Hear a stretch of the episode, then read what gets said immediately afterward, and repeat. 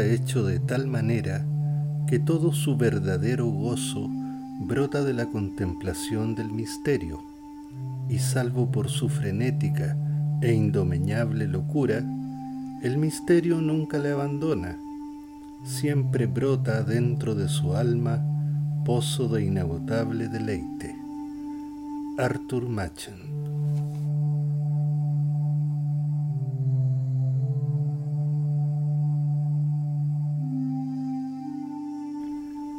Amigas, amigos, bienvenidas y bienvenidos a este primer programa llamado Soy parte de la noche.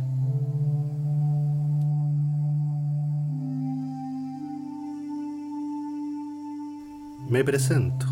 Mi nombre es Roberto Toledo, soy periodista y quiero contarles, por tratarse de el primer programa, que este proyecto tiene como único propósito compartir, compartir aquellas experiencias que se salen de lo que entendemos por la lógica o la normalidad que nos toca vivir.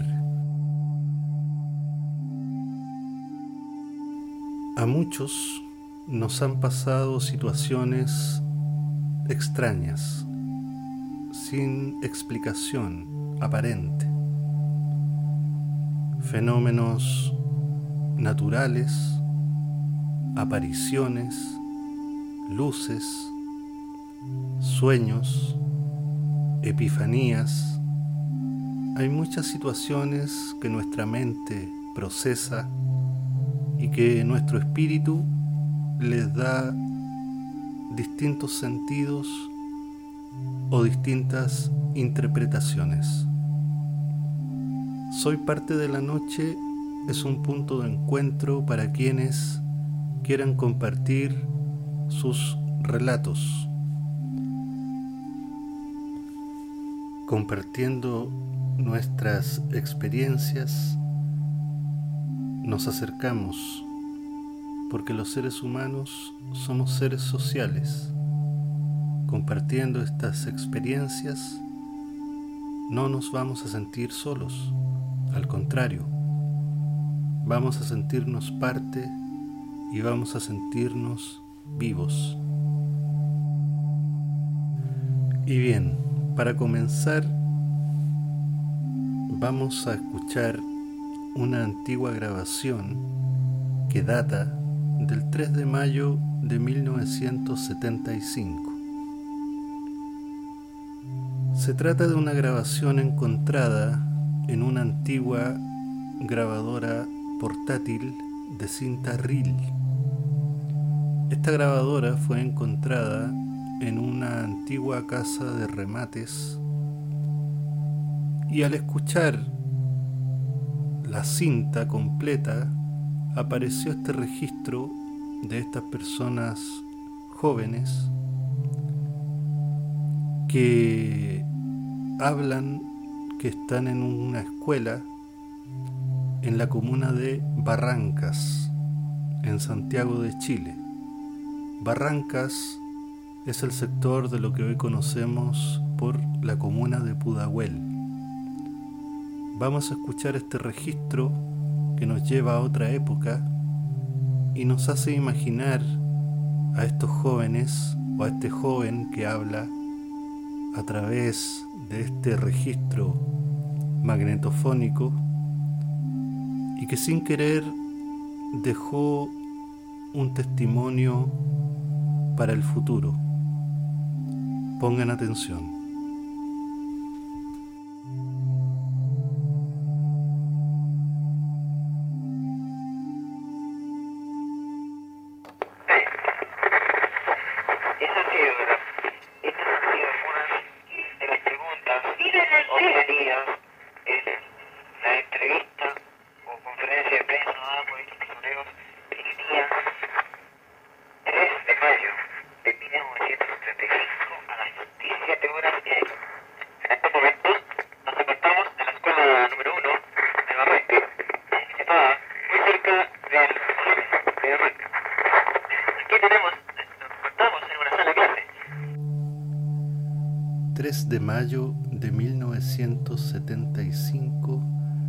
Las 5 de la tarde en una sala de clases de la escuela número 1 de Barrancas en la comuna de Renca.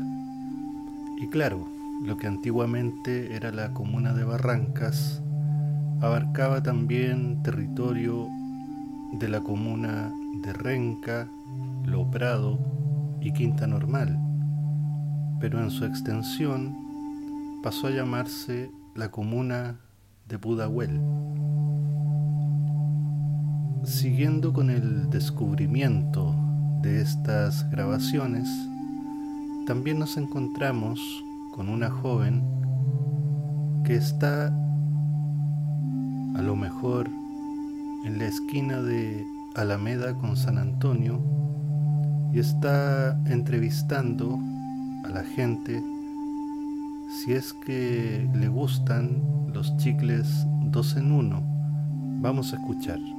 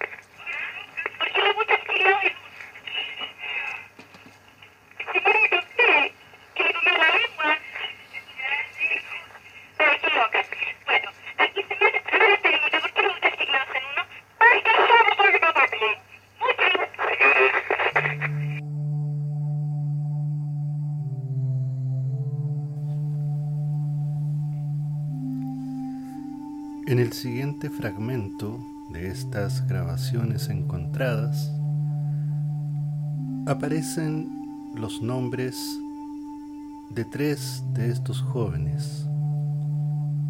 Ellos se preguntan qué es el amor.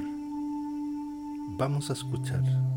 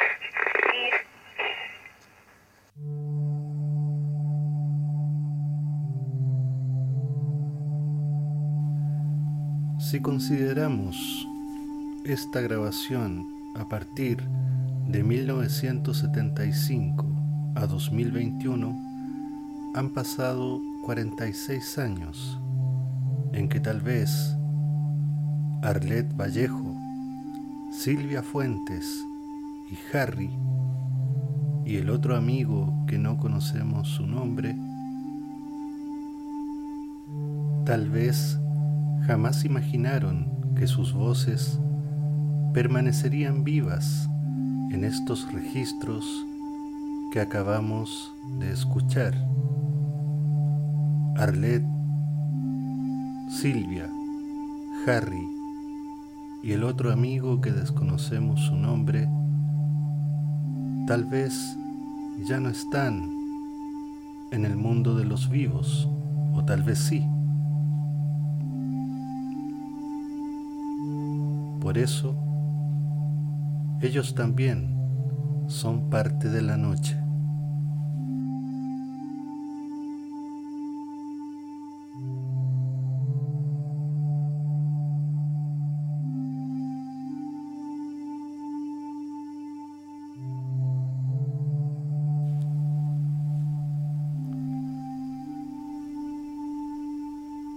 El siguiente relato es una experiencia enviada por mi amigo Rubén. Tiene directa relación con la aparición de su madre. Esto aconteció en Ecuador. De antemano, mi agradecimiento a Rubén por la confianza y por compartir esta experiencia con todos nosotros. Vamos a escuchar el siguiente relato.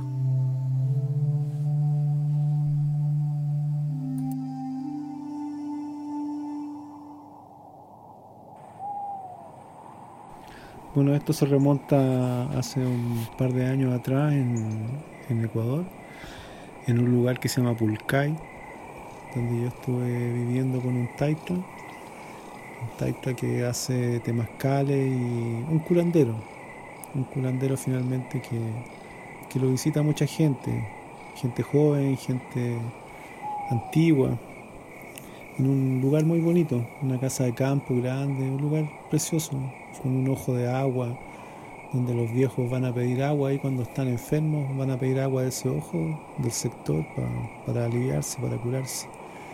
Y una casa donde transita mucha energía muy bonita porque viene gente de todos lados, Ecuador es el medio del mundo y Cuenca está en la sierra.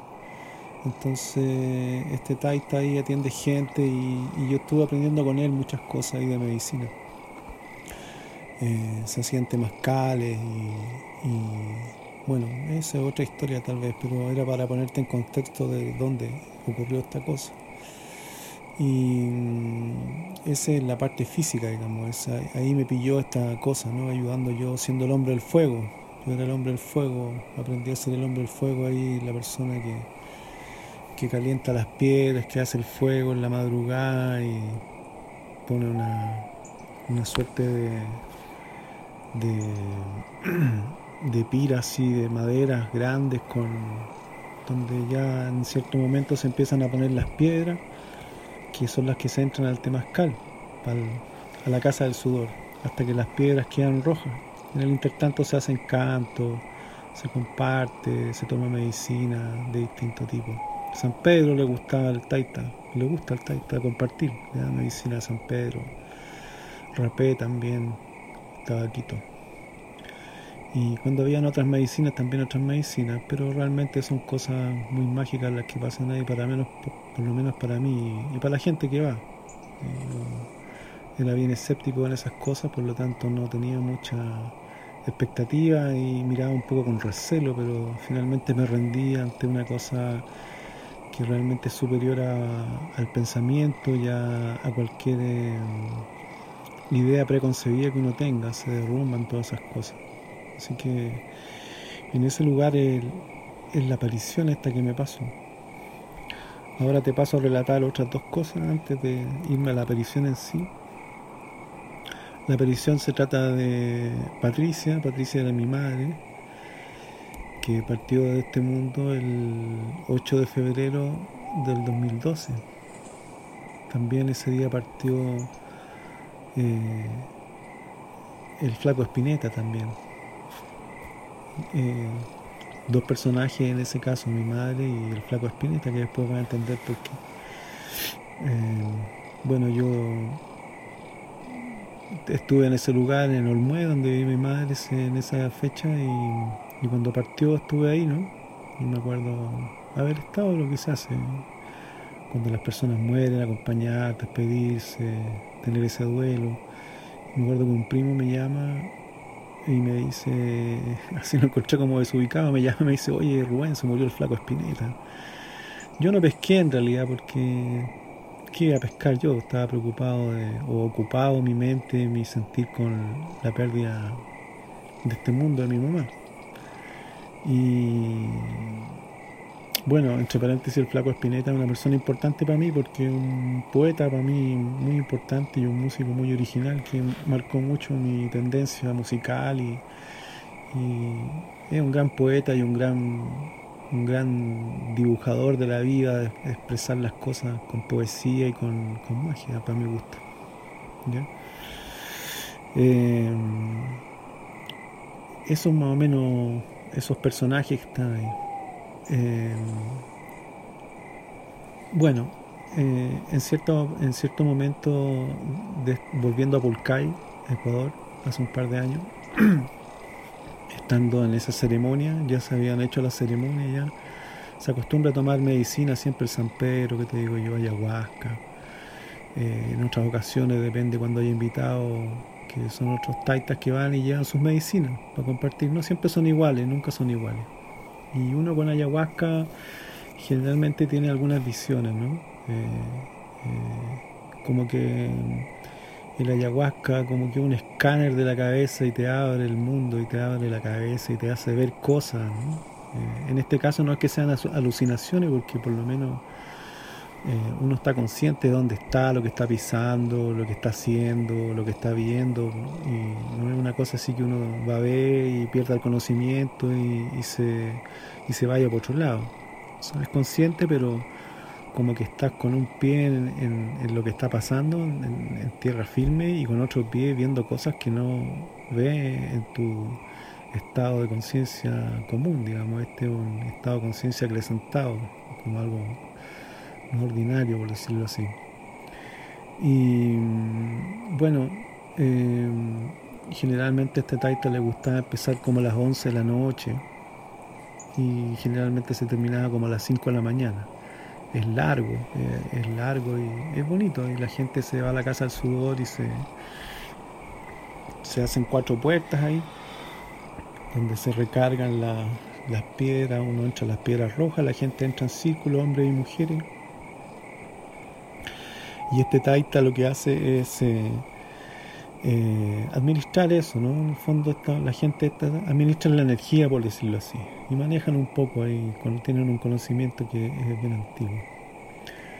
Y bueno, pasan las cuatro puertas, cada puerta se hacen ruegos, se hacen cantos y una puerta entonces se echan el agua, se canta adentro, el taita dirige algunas palabras y uno ahí eh, en la casa del sudor es una cosa fuerte el sudor no sé si ahora has tenido la oportunidad de estar en un Temascal, pero yo estuve acá y en varios y es como para turistas. Allá de verdad.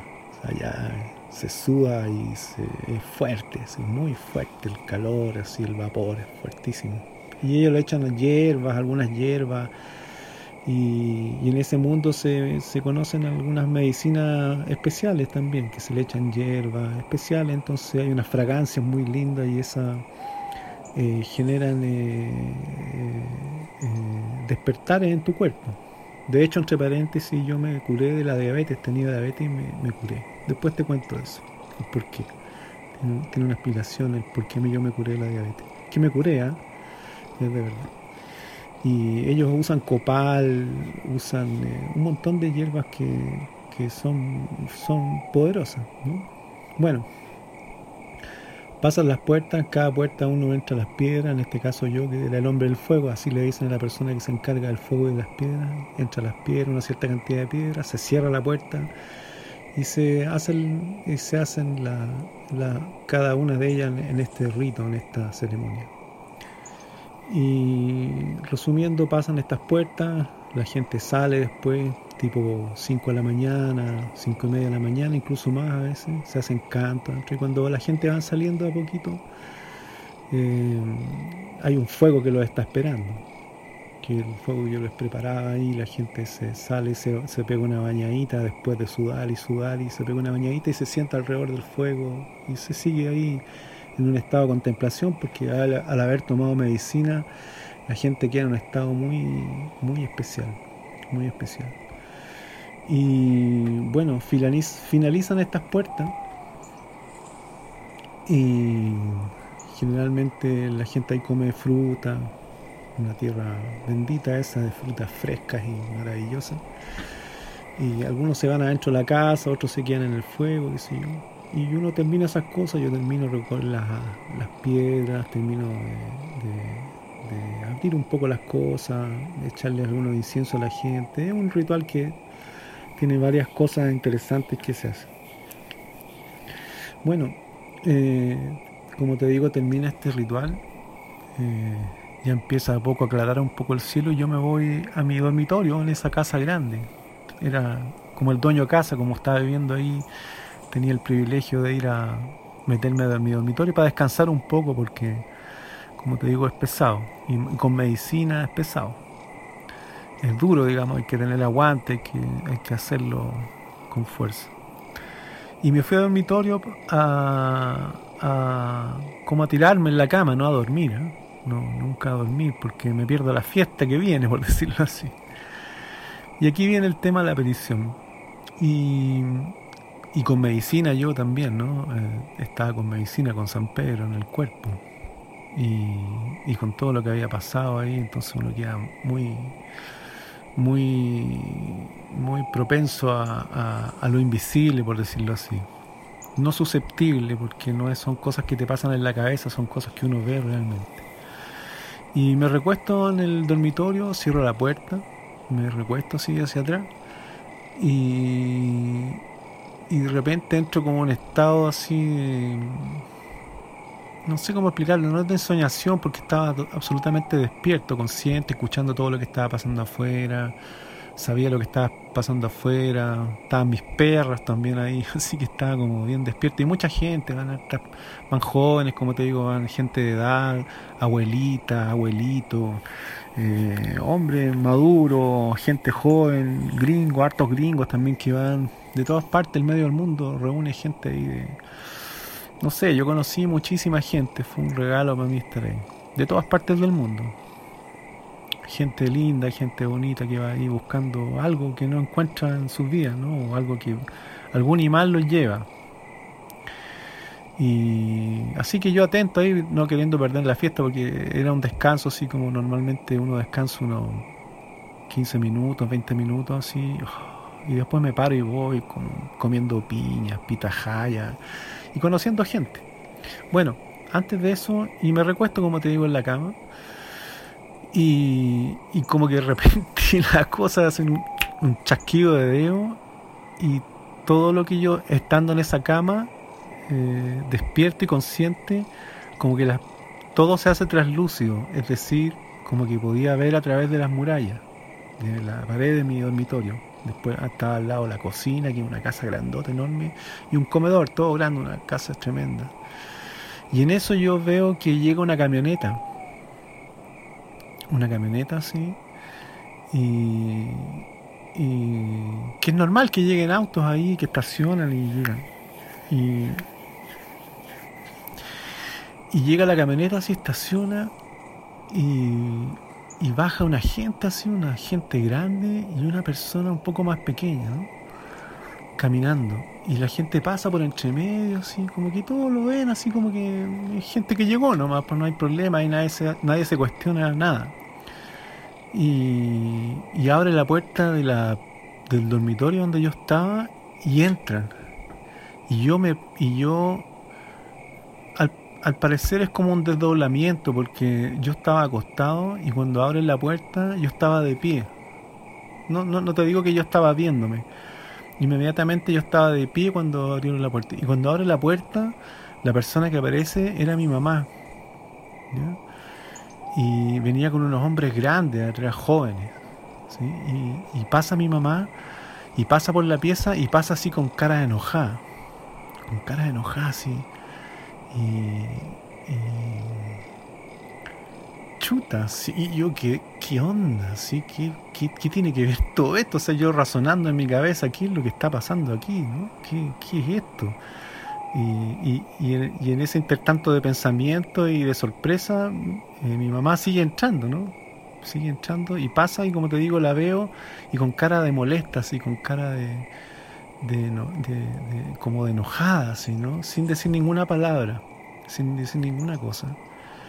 Y, pasa con estos hombres grandes, así como te digo, ¿no? como, que eran, no sé, no sé qué raza sería, no sé, pero eran hombres jóvenes grandes, como que la escoltaban a ella de buena forma, no de mala forma. Eh, y, lo que me quedó dando vuelta era que pasó enojada, así como, como molesta mi mamá. Y pasa así por el lado y pasa por los pies de la cama y, me queda mirando y me hace así como una mirada como de, enojada. Y, pasa y sigue caminando y sigue, y sigue, caminando así, se pierde y pasa la pared que, de mi dormitorio y sale hacia el patio, que es un campo grande. Y ahí se me pierde la mamá. Y bueno, yo quedé para adentro, ¿no? Quedé para adentro. Y como te digo, viendo todo, era como que era así tipo Matrix la cosa cuando uno, las paredes dejan de ser paredes y se ve todo, se trasluce todo. Y bueno, me salté algo importante. Yo eh, en esos días había estado leyendo un libro de un, de un, de un hombre tibetano que se llama Royal Rinpoche que tiene un libro muy lindo que se llama El libro tibetano de la vida y de la muerte, que un poco es, eh, este libro trata de, darle sentido, digamos, en la vida y la muerte, que en el fondo la vida en sí es toda una preparación para ese momento, para la muerte, entre comillas, la muerte. Eh, y ellos hablan y proponen, oh, es un libro larguísimo, hermano, no te, no te podría yo hablar del libro, solamente te voy a dar algunos rasgos generales de la cosa que ellos proponen que cuando uno enfrenta la muerte, vuelvo a decir entre comillas la muerte, porque en el fondo es un cambio de estado, no es que uno se muera, es un cambio de estado para pasar a otra cosa. Y, y propone que uno podría eh, eh, iluminarse, ¿no? O sea, resumir la vida en ese momento y la vida se te pasa en un momento y, iluminarse en el fondo. De hecho, proponen ejercicios de pensar en los maestros de uno y, que los maestros te ayuden y, que uno se concentre, eh, es como una meditación previa, ¿no? O sea, en el libro sale eso, para que finalmente en el momento de la muerte uno se pueda iluminar, ¿ya? Y no repetir la vida y no quedarse pegado y no volver a vivir lo mismo y no volver a, encarnar nuevamente en la misma en la misma cosa, sino haber sido una lección esta vida para poder iluminarse y fundirse con el universo. Y, te da una serie de ejercicios, te ayuda también a, poder acompañar a la gente, porque dice que uno llega a este mundo desnudo y cuando uno llega pobre, eh, débil y desvalido a este mundo, si, o sea, pobre en el sentido de desnudo, ¿no? de, frágil, eh, todo a uno lo ayuda, pues, los bebés, uno las guaguas, uno los cuida, ¿no? Y, los protege. Y, el momento de la muerte es lo mismo. También hay que protegerlo y también hay que cuidarlo y acompañarlo. Son dos momentos súper clave en este plano, en esta vida. Y ellos hablan de que uno tiene que hacer, hay como unos, igual que los egipcios también tienen como unas ciertas claves de oraciones que te acompañan para que puedas pasar ese umbral, por decirlo, no, no ellos hablan del bardo, de que en este bardo uno puede, eh, en ese momento uno entra a un bardo donde se te aparece toda la vida, y, y dependiendo de cómo tú, por eso dicen que uno se prepara toda la vida para ese momento. Entonces, dependiendo cómo tú te hayas sido, por decirlo así, eh, en tu entendimiento, en tu capacidad, tienes la comprensión de poder iluminarte o sencillamente quedarte ahí pegado. ¿Ya? Eh, eso es lo que, bueno, te doy esta explicación porque debía haberte dicho la, debía haberte la dicho antes. Y, bueno, estuve inmerso en esa lectura muy, muy, muy fuertemente porque el libro me cautivó realmente, es un libro maravilloso, es un libraco gordo así, pero es cautivador, es para nada fome, es como súper entretenido y novedoso, nunca había leído una cosa así, nunca, nunca, una cosa muy increíble. Habla de los maestros, un conocimiento muy antiguo, muy, muy, muy antiguo. Y que como hombres occidentales nosotros no tenemos más que cosas atientas con otras religiones que nos dicen otro tipo de cosas. y, bueno, finalmente, como te digo, la idea es que uno pueda seguir adelante, eh, iluminarse o bien si vas a volver a vivir consciente de eso, ser una mejor persona. Ellos dicen que cuando uno se enfrenta a ese momento, eh, porque no todos cambian vamos a cambiar de estado de la misma forma, algunos vamos a morir repentinamente, otros vamos a morir lentamente, otros vamos a agonizar, no sé. Ellos proponen que cuando la gente está en ese umbral, en ese bardo, y la gente agoniza, eh, en ese momento la conciencia de uno se acrecienta en siete veces.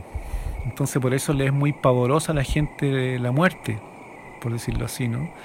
Porque uno tiene una conciencia X, entonces imagínate llegar a ese momento y en ese momento de agonía tu conciencia se acrecienta por siete veces. O sea, de, aparte que estás viendo lo que estás viendo, que, no tengo idea de lo que estás viendo, pero lo que estás viendo lo ves con una conciencia siete veces mayor a la que uno tiene.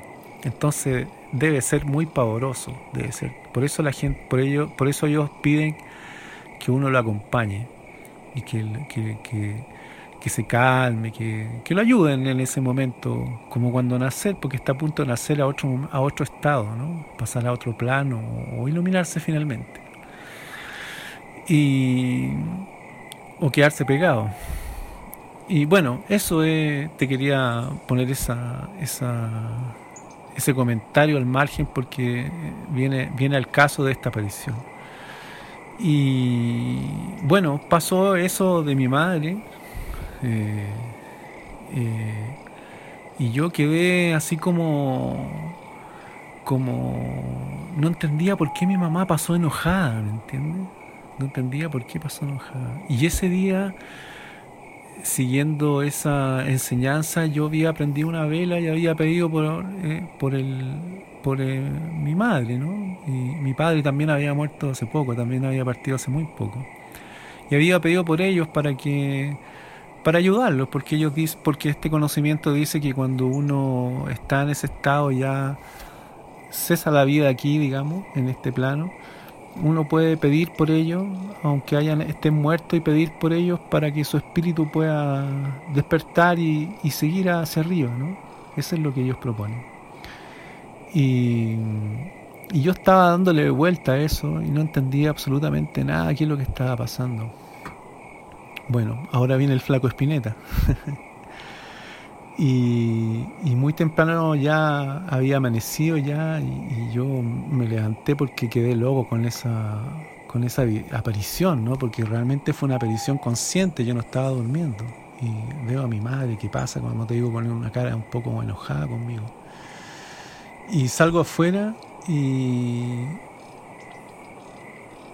y se aparece, digamos, musicalmente el flaco Espineta, porque ahí los que, los que estábamos administrando la cosa son jóvenes. De hecho, este taita amigo mío es un chileno, pariente de Víctor Jara, entre paréntesis, eh, un sobrino. Y, y hay una canción que está sonando y la canción dice... Eh, dice una palabra que dice, alguien se enreda en los astros y cae a la tierra y no sabe volver. Esa es la palabra que dice esa canción. Alguien se enreda en los astros, cae a la tierra y no sabe volver. Y finalmente me cayó la teja así en ese momento y, y lo que había pasado era que mi mamá estaba enojada porque después de haber pasado tanto tiempo, yo recién había pedido por ella y ella no tenía conciencia de todo esto que te estoy hablando yo. Quizás mucha gente no lo tiene, esa conciencia. Entonces, ese enojo era, ¿por qué te demoraste tanto en pedir para que yo pudiera salir de ahí y pudiera seguir mi camino y poder evolucionar? Ahí me cayó la teja. Y, y ahí se cerró esa aparición. En el fondo era eso, ¿me entiendes? En el fondo ella pasó molesta, pero a su vez siguió su camino y siguió acompañada por esta gente joven que no sé quiénes eran. Pero la estaban acompañando de buena forma. Yo, ella mientras tenía una cara de molesta, no estaba enojada, estaba como molesta mi mamá. Pero estos jóvenes que la acompañaban eran las personas que la estaban ayudando. No sé quiénes eran. ponle el nombre que tú quieras. Y, y yo la veo pasar, como te digo, con esta gente a través de mi dormitorio y pasan las murallas y siguen por el campo, un lugar bacanísimo, así muy lindo. allá es todo verde en ese lugar, todo, todo, todo, todo, todo el año es verde. Y es como un pasto en todos lados, es como, es como un pasto que va a conquistar el mundo, porque un pasto duro es una especie de pasto así que no lo sacas con nada, así pero te puedes acostar encima de él como un colchón, qué sé yo. Bueno, y veo a mi madre que se va y se va subiendo el cerro hasta que desaparece. Y de ahí yo salgo del dormitorio y me encuentro con toda esta gente que está ahí conversando, comiendo fruta, riéndose y, y, con, el taita ahí, con, alguna, con esta música que se me aparece el flaco que sale, se llama Frazada Cactus y que sale que alguien se enreda en los astros y cae a la tierra y no sabe volver. Claro, mi mamá estaba ahí, seguramente partió y quedó enredada ahí, no siguió su camino y no sabía volver. Y en el fondo ese ruego que hice yo con esa vela, lo que hizo fue sacarla de ahí. En su inconsciencia lo que yo hice fue ayudarla y a salir de ahí pedí por ella para que saliera de ahí. Y, eso es, pues, hermano. Esa fue, esa es la aparición que yo te puedo contar, que es como bien, bueno, muy personal, ¿no? No sé si a lo mejor tiene sentido, no, no, no, no, se, no se ciña un sistema de creencia ni nada, no es que yo diga que las cosas son así, pero en ese momento yo estaba viviendo esa cosa y experimenté eso. Así que eso es lo que te puedo contar, hermano. Ojalá lo puedas tejer y armar un poco. Eso sería Roberto.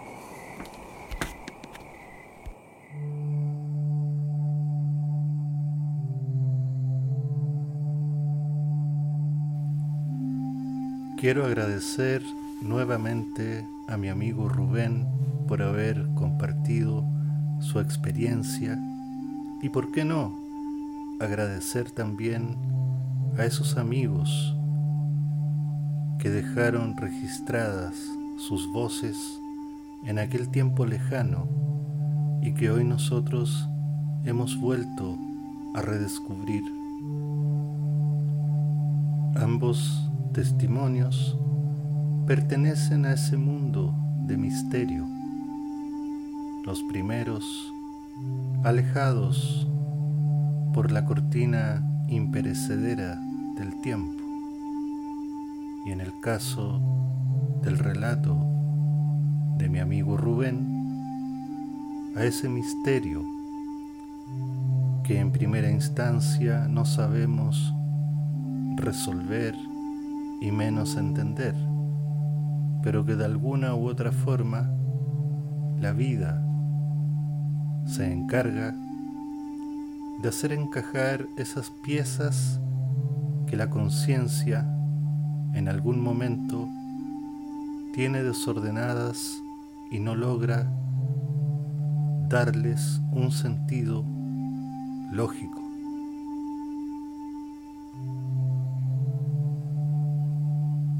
Todos estos testimonios también son parte de la noche.